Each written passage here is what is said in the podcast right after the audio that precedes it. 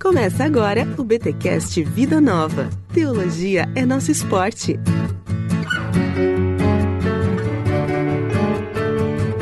Muito bem, muito bem, muito bem. Começa mais um BTcast Vida Nova. Isso mesmo, renovado para o ano de 2020. Eu sou o Rodrigo Bibo e a teologia pública não está morta. Eu sou Igor Miguel e a minha teologia não vai pela privada, ela é pública. Nossa, velho. Caraca, mano.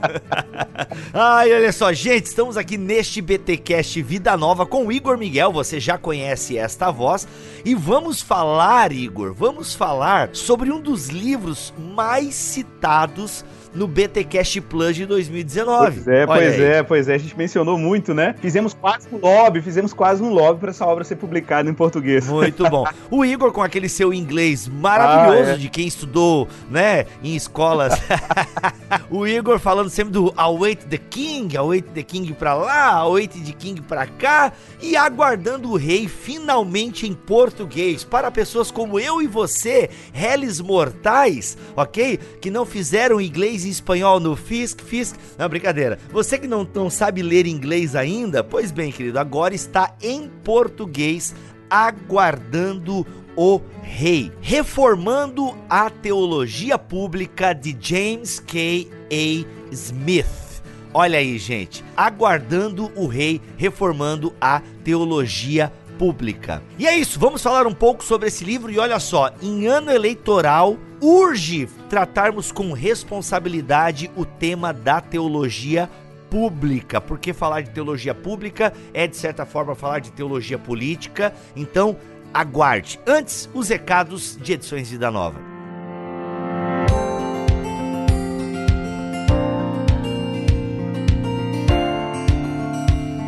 Nos recados paroquiais de edições Vida Nova, quero alertá-los que chegou. O ano de 2020 é o ano que vai acontecer o 12 Congresso de Teologia Vida Nova. 5 a 8 de maio, ok? Anota aí, 5 a 8 de maio de 2020, Hotel Monte Real, Águas de Lindóia. Cara, já garante, vai lá, faz a sua inscrição, porque vamos ter ótimos preletores, uma excelente programação e o tema é um tema super relevante: o resgate da eclesiologia preparando a igreja para os desafios contemporâneos, mano. Sério, vai ter muita gente bacana lá. Igor Miguel, inclusive, que está comigo neste bate-papo, será um dos palestrantes. Greg Ellison, uh, Norma Braga, uh, Tiago Rafael Vieira, Elder Cardim, vai ter Jonas Madureira, já falei? Não sei se já falei, mas Jonas é sempre bom falar de novo. Luiz Saião, Paulo Romero, muita gente boa dedicada neste tema e eu tenho certeza que Deus falará muito com a igreja neste congresso. Galera, então assim, ó, separa já a sua grana, vai economizando ou se puder, né, vai lá, já dá um jeito aí, dá os teus corres, porque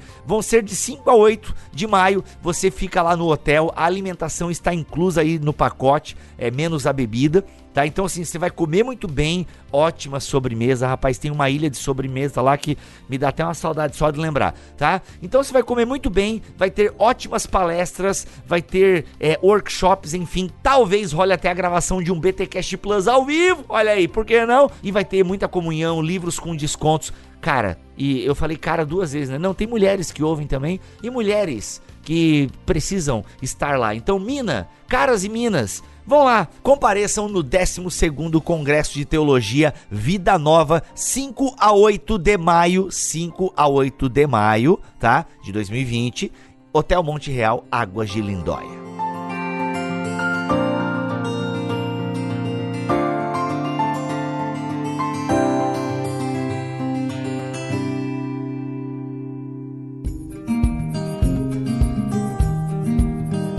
Igor, é interessante nós localizarmos este livro, né, que na verdade é uma trilogia que Edições Vida Nova está trazendo aqui para o Brasil, essa obra do Smith, que você já conhece é, em inglês. Localiza um pouco para nós aí essa trilogia do Smith e onde esse livro entra. E galera, antes que você pense, pô, vamos ficar falando disso, eu quero conteúdo. É importante isso, tá? Essa pergunta é importante para você entender aqui o, o, decorrer da nossa conversa. Bom, vamos lá então, porque na verdade James Smith ele vem trabalhando já essa teologia Na verdade, James Smith começou essa trilogia com uma obra de antropologia filosófica, né? Ou seja, ele estava preocupado em definir o ser humano. E quem já leu aí Você é Aquilo que Ama já teve um, um vamos dizer assim, um pré-anúncio aí do que ele trabalha de forma mais profunda no Desejando o Reino, que é o primeiro volume da trilogia é, Liturgias Culturais, né? Lembrando que essa primeira obra dele foi publicada, eu acho, em 2009, se eu não estiver enganado, cara. Tem muito tempo mesmo. Ele demorou até um tempo para publicar você vê, 2009, só 2013 ele publicou o segundo volume, que é o Imaginando o Reino, também tem pela Edições Vida Nova, e para terminar, ele em 2017, ele publicou Awaiting the King, né, que é o Aguardando o Rei, né, que é essa obra aí que a Vida Nova tá lançando agora, que é, vamos dizer, o fechamento dessa trilogia. É curioso porque a primeira obra é uma obra que você podia falar assim, nossa, não tem nada a ver com política, né, porque a primeira obra ele tá preocupado com uma questão mais pedagógica, ele tá preocupado com definir o que é o ser humano e como nós, é na verdade um programa de discipulado, discipulado, né? O primeiro, ele está preocupado com o discipulado, formação cristã, educação cristã e etc, né? E como que a gente educa as afeições para que ela tenha uma direção ah, para Deus. Lembrando que nessa primeira obra a influência agostiniana é evidente, né? A gente percebe nitidamente essa preocupação com aquela coisa de Agostinho mesmo, de que o coração tem que ser cativo por um bem, pelo, pela beleza, por quem Deus é e etc.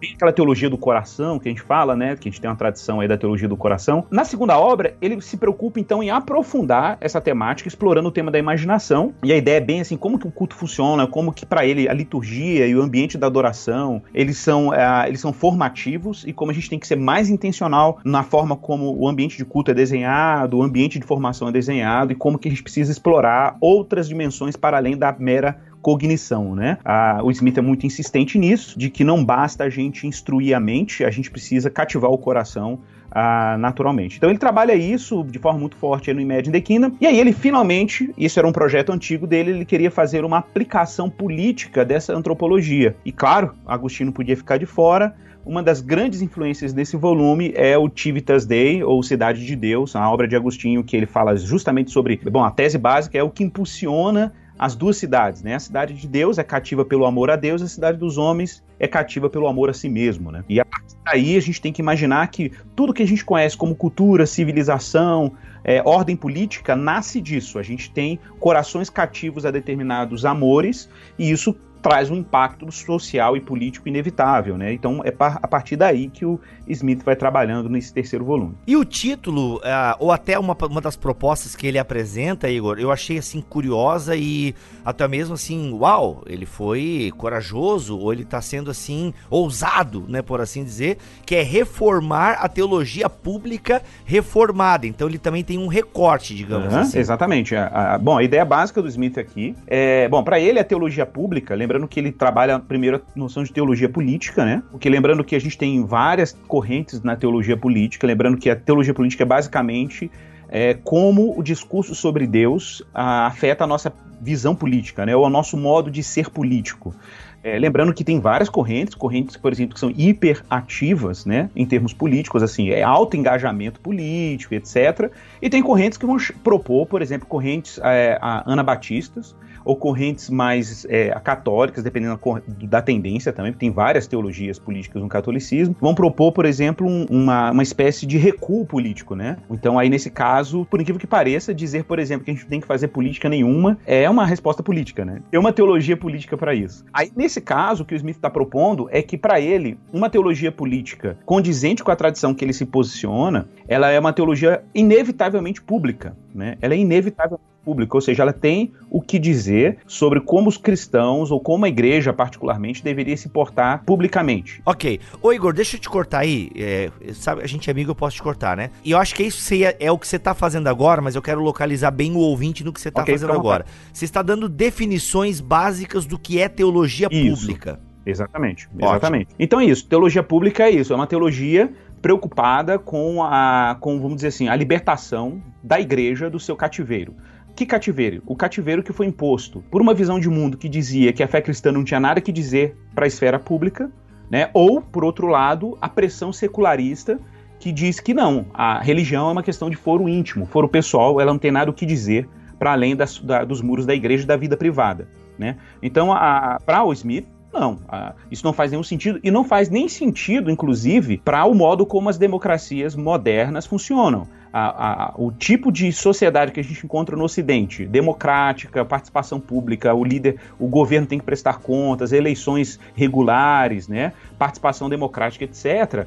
É, esse tipo de sociedade só existe porque o cristianismo não foi nada público, pelo menos o cristianismo na antiguidade, né? Ou melhor, não foi nada privado né, quanto às suas crenças fundantes, a sua fé no Evangelho e as implicações de afirmar Jesus Cristo como Rei e Senhor sobre todas as coisas. Né? Então, seria inimaginável, por exemplo, as democracias ocidentais como nós a conhecemos hoje, sem o cristianismo. É, isso, é, essa é uma tese importante, inclusive, na obra. Sim. É, eu acho que eu poderia te fazer essa pergunta: o porquê a gente faz essa afirmação? Por que, que, por exemplo, o Smith faz essa afirmação? Eu já ouvi outros também fazerem. Por que, que a gente diz que é impossível pensar a democracia sem o cristianismo? Olha, excelente pergunta. Nossa, excelente. É, então, eu acho que isso é bem explorado, particularmente assim. Não, o Smith vem trabalhando isso de forma paulatina dentro do livro. Por exemplo, quando ele trabalha no, na, no capítulo 2, ele fala muito sobre a adoração como irrupção opção no e para o mundo, e depois ele vai falar sobre o reino de Deus, Jesus como rei. Ele está preparando o terreno para o capítulo mais importante da obra para mim, que é o capítulo 3, né? Que ele chama as crateras do evangelho, né? Bom, basicamente o que ele vai dizer é que a gente esquece disso, mas, cara, uma afirmação extremamente corriqueira que nós usamos no dia a dia da fé cristã é Jesus é rei ou Jesus é senhor. As pessoas aceitam Jesus como seu senhor e salvador, né? Afirmar Jesus como senhor por exemplo, no contexto do mundo antigo, no contexto do Império Romano, em que você tem poderes absolutos, inquestionáveis, inclusive esses poderes eram divinizados, muitas vezes tinham culto à personalidade dos imperadores. O Augusto, a palavra evangelho, né? Isso, os ouvintes do BTcast aqui já estão sabidos disso a palavra evangelho ela tem uma certa conotação política porque era atribuída a Otávio Augusto, né? O, o dia do nascimento do Otávio Augusto é o evangelho, né? Que quando vem o evangelho se traz as boas novas. Isso. Então, quando Marco, Marco, os evangelistas dizem, não, evangelho de Jesus Cristo, isso tem uma conotação política. Como assim o evangelho de Jesus Cristo? O evangelho é do imperador, é do Augusto. Exato. Né? Então, por exemplo, quando a gente afirma que Jesus Cristo é o Kyrios, né? O, o Senhor, lembrando que o termo Kyrios é um termo do Império, né? Então você tem o Kyrios, você tem as versões, né? O Kyrios, o César. César não é o nome de uma pessoa, é importante mencionar que tem gente que acha até hoje que César é o nome de alguém. né? César é o título honorífico, né, do imperador. Então César é uma versão latina do Kyrios, em grego, né, que é senhor. Mas calma, se você se chama César, tudo bem, é o seu nome agora. Fica tranquilo. você tem o Kaiser, né, que né, não é a cerveja. Kaiser. Isso, né? justamente. Né? Você tem o Kizar na Rússia, que são todos derivados da mesma expressão. Então a ideia é de um, é de um, é de um senhor absoluto, de um poder absoluto. Cara, agora imagine um grupo de gente andando pelo mundo antigo, dizendo não, o imperador, sei lá, Nero não é o Kyrios. Kyrios é Jesus Cristo, né? Jesus Cristo. Então Jesus Cristo é o Kyrios. Né? Essa é uma afirmação que inclusive virou um símbolo né, de igrejas cristãs na antiguidade, a afirmação de Jesus Cristo como Senhor. Isso, isso tinha um grau de letalidade gigantesco, um grau de subversão também, obviamente. A, a, questão é que, apesar dos cristãos estarem o tempo inteiro afirmando Jesus Cristo como Senhor, o que é irônico, é como os cristãos se portam diante dessa afirmação, diante do mundo e dos poderes com essa afirmação. Porque muita gente podia dizer assim, tá vendo? Então, se Jesus Cristo é o Senhor, vamos montar um exército, vamos montar uma revolução e vamos é, subverter o imperador. Cara, é irônico porque justamente porque Jesus Cristo é o Senhor, que a igreja não precisa fazer isso. Não, né? vai com calma que aí tu tá tocando em vários pontos aí. É, eu, nem, eu nem sei o que te perguntar agora, porque a gente tem. Eu poderia dizer, Igor, e aqui a gente fala com muito respeito, ok? Ok. Ah, mas eu poderia dizer que a gente tem um lado um pouco da Teodiceia, não. Qual que é o pessoal que quer o governo cristão? Teocracia. A teonomia. teocracia ou teonomia? Ou teocracia, né?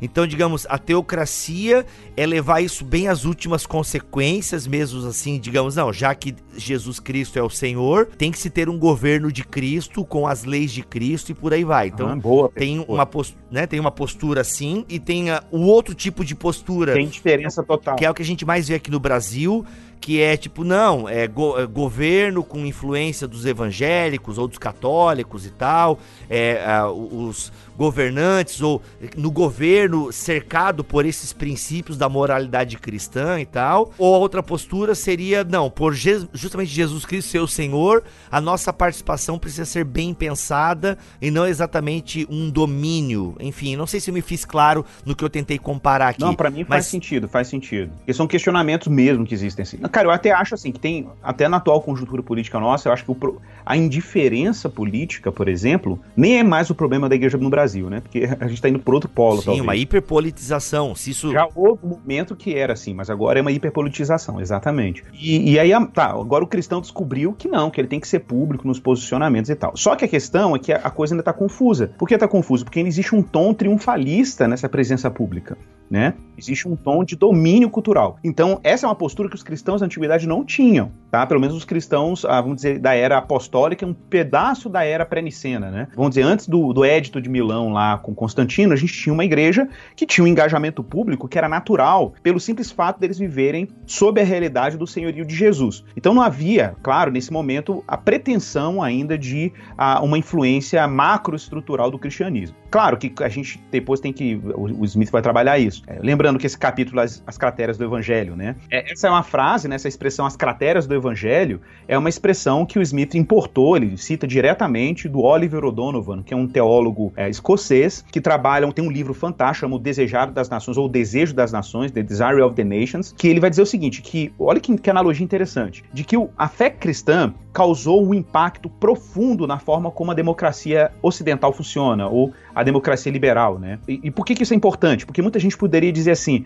ah, o Ocidente, o modo como a política funciona, a política liberal democrática funciona no Ocidente, é uma invenção puramente secular que nasceu do, do, da Revolução Liberal Francesa e isso é o suficiente. Não, cara, não, não é não. Porque, olha que loucura. Cara, a gente não consegue imaginar isso, mas era, na antiguidade, inimaginável. As pessoas não conseguiam imaginar um governo em que as a população comum votaria e constituiria esse, essa autoridade por voto, tá? Por, por, sufrágio universal. As pessoas não imaginavam que esse, essa pessoa que estava no poder, ela deveria prestar contas a uma população comum. Talvez alguém diria essa altura, ah, mas e a democracia de Platão? Cara, a democracia de Platão, se você pega a República de Platão, a obra dele, a proposta de democracia dele era, era uma aristocracia intelectual. Não é isso que a gente está falando. E, e nem pensava em voto popular. Ele até achava que a população não tinha condições sequer de discernir politicamente quem era melhor para governar governar. Né? Não existia essa possibilidade. É a sofocracia, não? Tô viajando aqui, né? Não me lembro agora. É, qual é a, o governo dos sábios? Como é que é? é não, é uma aristocracia. Uma aristocracia né? Deve ter um termo técnico específico, mas é, é um tipo de aristocracia, né? Porque você tem uma elite intelectual que é responsável pela, pelo governo, né? Isso mesmo, sofocracia, o governo dos sábios, é a teoria filosófica antiga de um sistema político defendido por Platão Isso. em A República. Sofocracia. Olha aí, rapaz, não é, tô lembrando aí. Tá vendo? não, é, não, é, não é democracia no sentido como a gente conhece no Ocidente hoje. Aí veja que interessante, de onde que veio a noção de que os poderes temporais são relativos e não são mais absolutos? Cara, isso não, é, não saiu do nada. isso tem de algum lugar, né? Cara, o Oliver O'Donovan, e ele não é o cara que faz isso sozinho. Alguém que faz um trabalho parecido é o Nicholas Wolterstoff, num livro dele chamado Justice, Right and Wrongs. Não temos em português. Só que ele faz isso pelos direitos humanos, né? Ele faz isso pela via dos direitos humanos. O Oliver O'Donovan faz pelo, pela, pela, pela questão do poder e democracia. O que, que eles percebem? É que, cara, existe uma coisa acontecendo na liturgia da igreja. Olha como isso é muito Smith, né, cara? Existe alguma coisa acontecendo na adoração e no culto cristão. Olha só. Que tá formando pessoas para viverem na sua vida comum e ordinária. A noção de que agora o poder está com Jesus, porque Jesus chega para os discípulos e fala: Todo poder me foi dado no céu e na terra. Cara, isso é um negócio extremamente inovador e isso se espalha para o mundo. Claro, você podia dizer, mas isso não é o velho monoteísmo judaico? É. Só que o monoteísmo judaico ainda não tinha assumido conotações universais. O cristianismo faz isso. E qual é a garantia de que realmente todo o poder foi dado a Jesus Cristo no céu e na terra? É que o império não venceu ele porque ele ressuscitou. N.T. Wright, N.T. Wright. Não é? Uhum. N.T. Wright, tudo a ver com N.T. Wright. Então, por exemplo, aí você tem o quê? Uma mudança brusca, porque você tem uma comunidade de gente que vive a partir dessa esperança. Por isso que o Smith bate muito na questão escatológica, que ele fala, cara, quando o cristão tem um horizonte escatológico de que no tempo presente Jesus ressuscitou e a gente está caminhando para um horizonte em que ele vai trazer o reino dos céus para cá, isso faz os cristãos vivam no mundo da era presente, claro, sem pretensões de construir um reino de baixo para cima, porque seria a cidade dos homens, né? Mas vive no tempo presente uma vida que aí o Smith usa um termo bem legal, que é o que ele chama de engajamento prudente, né? É, inclusive tu destacou na página 118 aqui, Igor, um trecho que eu acho que é legal a gente ler aqui pra gente formular bem esse pensamento. A formação do nosso imaginário social na adoração cristã ou no culto cristão nos equipa para um discernimento ativo para a sabedoria e a prudência participativas, sabedoria e prudência participativas, que nos capacitam a ver aberturas de participação, colaboração e crítica, olha aí, e crítica Isso. no âmbito dos espaços mais amplos de constatação do século. Do século. Olha aí, é. explica isso para nós aí, é. Olha por que essa citação para mim é tão importante assim, para Smith. Primeiro ele coloca claramente que o espaço do culto cristão ou da adoração cristã tem um, um peso formativo, ok? É, a adoração cristã, a gente, a gente não pode esquecer disso, mas, cara, quando a gente está ali em igreja, reunido, a gente canta Jesus Cristo é o Senhor, né?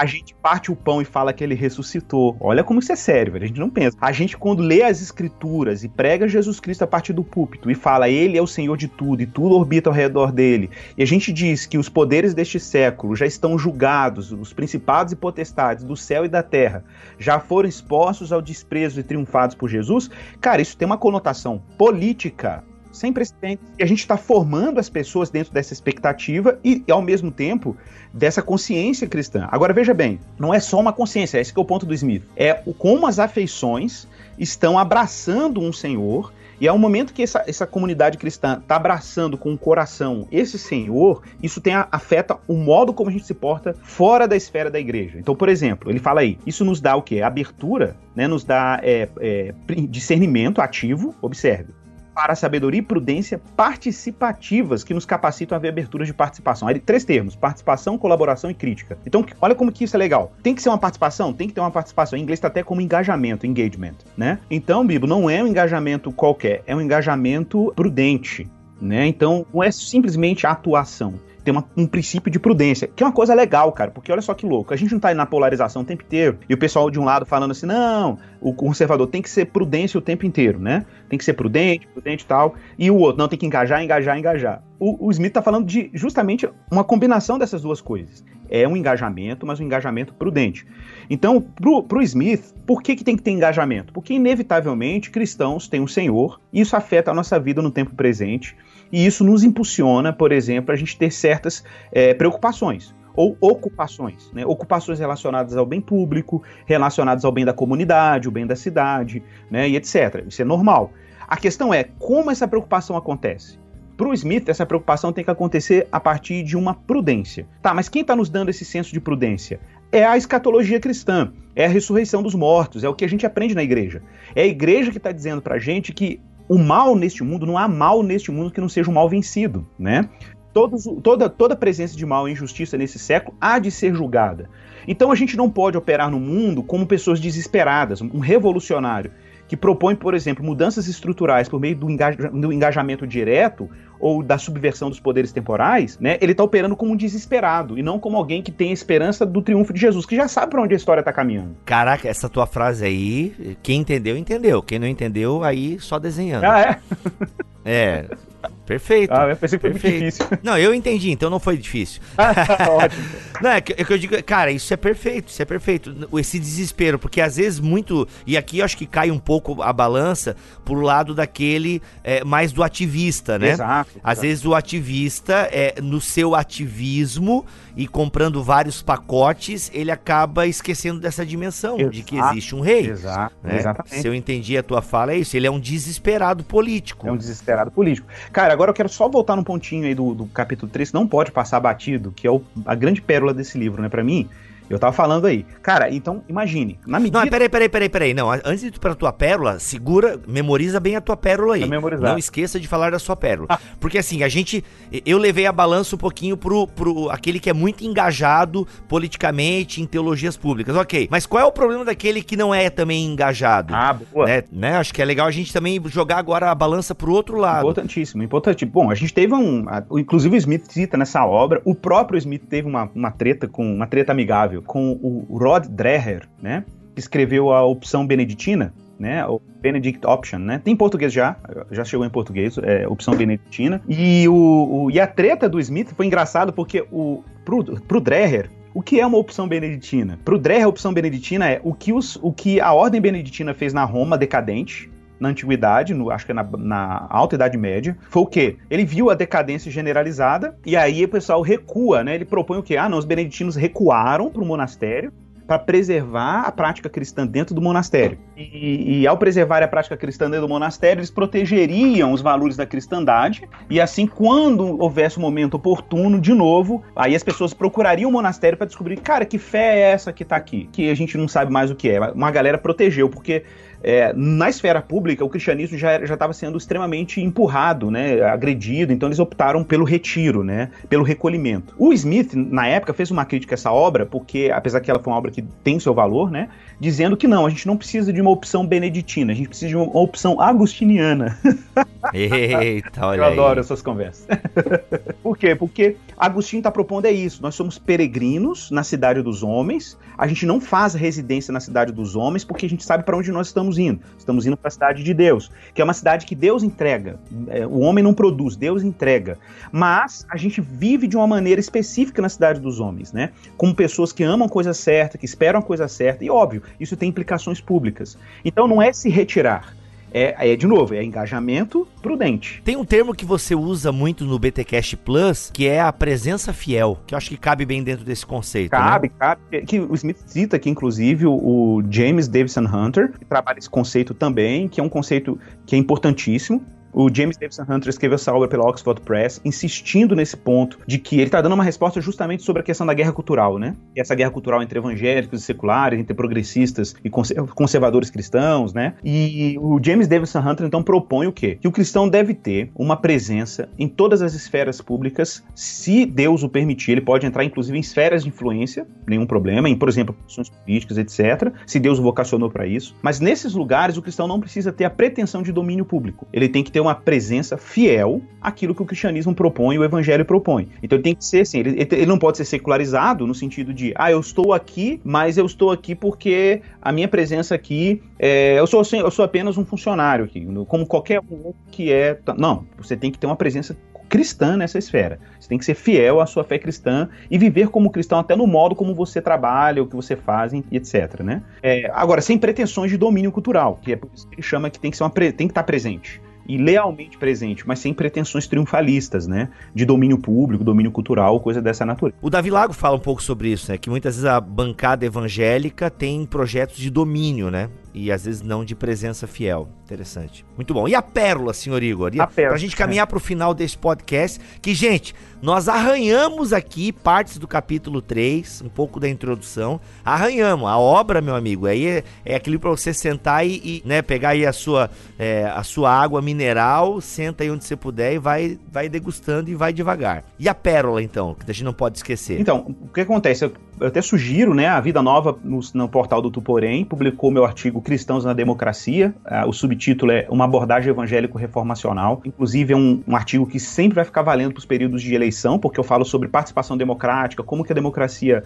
ocidental depende muito do cristianismo e tem muita influência dessa obra do Smith lá. Link no post, inclusive. É, o link tá aí no post. E lá eu falo uma coisa muito legal, assim, que o Smith enfatiza muito nessa obra, que é a noção da igreja como incubadora de virtudes públicas. Cara, olha que louco. Para ele é o seguinte: se a mensagem do evangelho de que Jesus Cristo é o Senhor penetrou na cultura ocidental e começou a relativizar os poderes temporais, e, e aí começou por quê? Porque, claro, na medida que a igreja foi perdendo o poder é, de ser um império cristão, né? A reforma foi entrando. E aí, quando a reforma entra, a primeira questão dentro da reforma é os poderes temporais precisam prestar contas públicas. Ou seja, a gente chama isso em inglês de accountability, né? Uma prestação de contas, né? Ah, então, por exemplo, os poderes temporais agora prestam contas a uma população. Essa população, se não gostar, vai votar e destituir ele do poder e colocar outro no poder, né? Cara, isso é interessante porque, de novo, isso foi um desenvolvimento progressivo dentro da história por influência do cristianismo, porque agora os poderes temporais estão sob um olhar do senhorio de Jesus. Então, por exemplo, quando a gente lembra aqui de um. Muita gente não sabe, mas existe uma obra bacana de um, de um ministro presbiteriano escocês, o Samuel Rutherford, do século XVII. Ele escreveu uma obra chamada Lex Rex, que é a lei do rei. Cara, é legal demais, porque esse documento foi um documento que foi criado para regular o poder do rei. Ora, o que, que, é isso? É um, uma proto-constituição. É um deuteronômio da, da Casa Real. é uma, é uma proto-constituição. Então, de repente, a gente tem aqui o que? O, o constitucionalismo primitivo. O governo dos reis é limitado. Mas é limitado por quê? Porque existe um senhor sobre ele. Olha aí que interessante. Ele é um cristão, ele é um presbiteriano. Então ele está dizendo: se existe um senhor, os poderes temporais precisam ser relativizados. Eles precisam prestar contas a Deus. Se prestam contas a Deus, como que a lei de Deus governa? Aí há a noção de que a lei de Deus é a lei do rei. Então aí começa um controle divino, vamos dizer assim, sobre o comportamento do rei. Cara, é claro que depois vai haver uma secularização desse, dessa noção. Mas olha aí, imagine, sem um cristão, a gente não teria nem a noção de constituição. É, a gente sabe que na, ao longo da história, esse casamento de igreja e Estado deu mais errado do que certo. É, mas, né? a, mas a questão é que é graças à igreja Isso e inclusive os limites do Estado foram postos. É que a igreja que erra se corrige, entendeu? A igreja que erra se reforma, mas ela se reforma porque ela tem recursos dentro da sua tradição e das escrituras para se corrigir historicamente. Muita gente fala assim, né? Ah, a igreja fez as cruzadas. Sim, mas foi a mesma igreja que aboliu as cruzadas. Entendeu? Tipo assim, a, a igreja é, apoiou em alguns momentos, cristãos apoiaram o trabalho escravo. Sim, mas foi graças à igreja também que o tráfico negreiro foi abolido. Então, a igreja ela tem recursos internos, né, para poder se autodisciplinar disciplinar historicamente. Né? Justamente. Né? E por esse, como esses recursos externos, né, estão para além dela, é, no caso, ou seja, é algo divino, a gente é, é, é, perene isso ao longo da história, né? Exato, exatamente. Muito bom. E fechando aqui, só, Bibo, a questão da igreja como incubadora de virtudes públicas, porque tem a ver com isso, é que a Pro Smith, a igreja, ela. Então, de novo, não é apenas a graça comum que está proporcionando essas mudanças estruturais na política no Ocidente, da gente ter uma democracia mais participativa, etc. Não. Existe um elemento da graça especial, existe um elemento que está nascendo do púlpito da igreja cristã. Então a igreja hoje precisa retomar essa noção de que nós, como igreja, estamos formando pessoas para terem uma vida virtuosa, ou seja, equipadas moralmente, para se portarem de forma é, enriquecedora na esfera pública. Por que, que o Smith diz isso? Porque muitos dos valores que a nossa sociedade ocidental adora e ama, por exemplo, tolerância, é, solidariedade, empatia. É, empatia e etc. Essas virtudes que a nossa sociedade ocidental tanto valoriza, elas não podem ser produzidas por políticas públicas. Elas são produzidas por instituições como a igreja, e claro, outras instituições religiosas podem contribuir com isso, mas particularmente o cristianismo né, tem um potencial muito grande de produzir essas virtudes. E, e é curioso porque essa mesma instituição que quer essas virtudes quer também ao mesmo tempo o fim da igreja em algum nível, ou a superação da participação pública pública da igreja.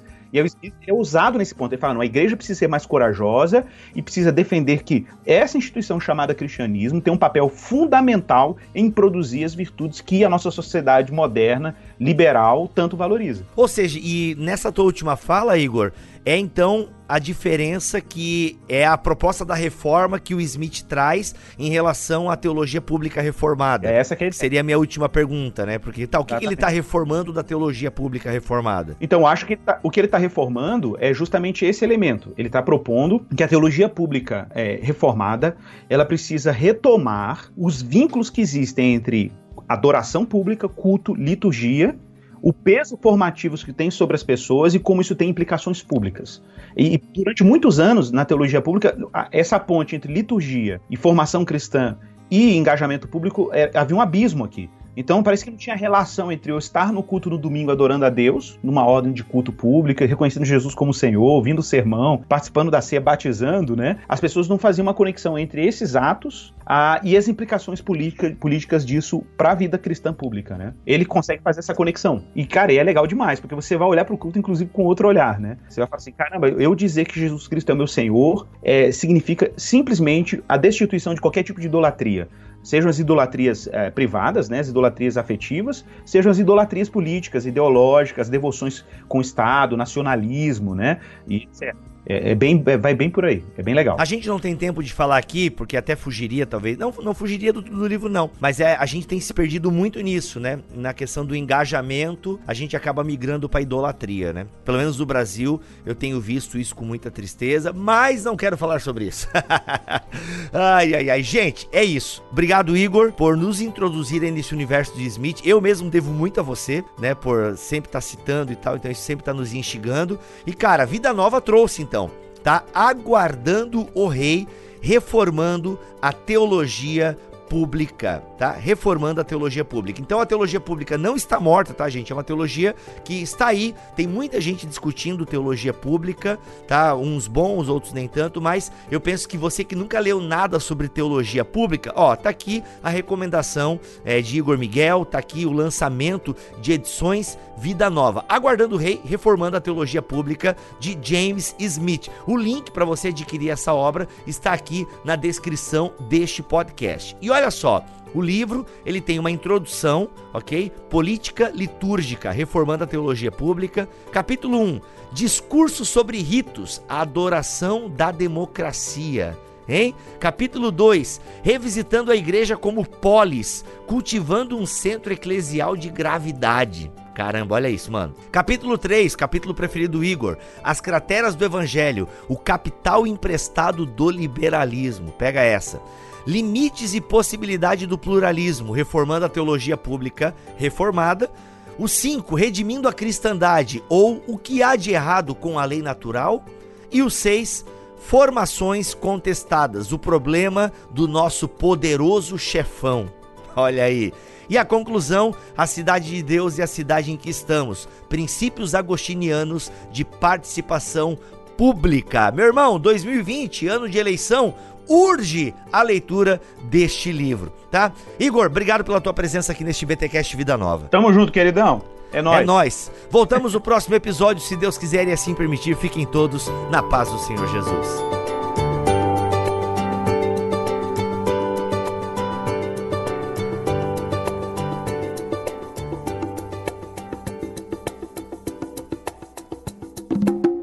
Este podcast foi editado por Bibotalk Produções.